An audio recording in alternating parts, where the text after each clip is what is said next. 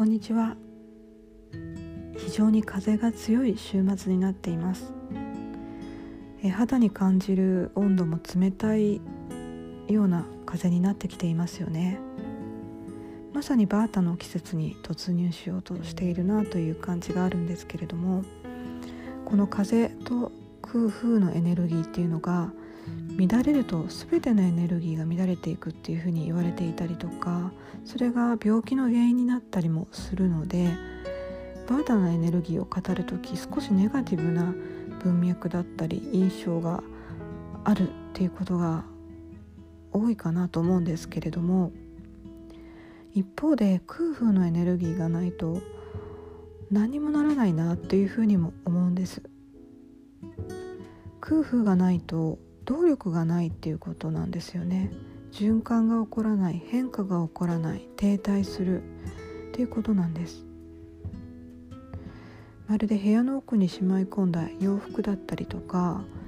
あの黄色くなってしまった書籍だとか、まあ、自分の頭の中の情報っていうのもそうなんですけど使わないと忘れていったりとか古臭くなって使えなくなったりとか、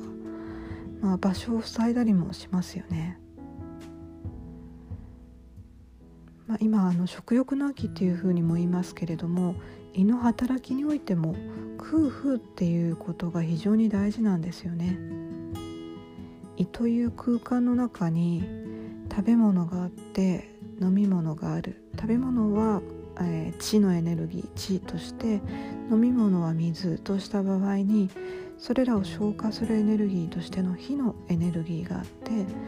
胃の活動を促す風を吹かせなければいけないわけなんです。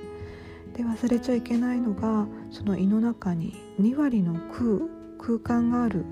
ていうことが非常に大事なんです。腹八分目っていうことを言いますけれどこの2割の空がないと風が吹かないですしそうすると火が弱まっていくわけなんですよね。今日は風が強いっていうことにちなんで、えー、風と空風のエネルギーの大切さについて、えー、述べたいなと思ったんですけど、まあ、空をどれだけ開けておくか、まあ、自分の中に空どのくらい空があるかとかお部屋の中にどれだけ空があるか。どういうふうに空を作ってどういう風を吹かせていくか。どんな動きを作りたいのか空を作りすぎてもなんか物足りなかったり寂しいような気もして風がピューピュー吹いて寒くなったりしますし空があまりにもなくっていっぱいいっぱいになってしまうと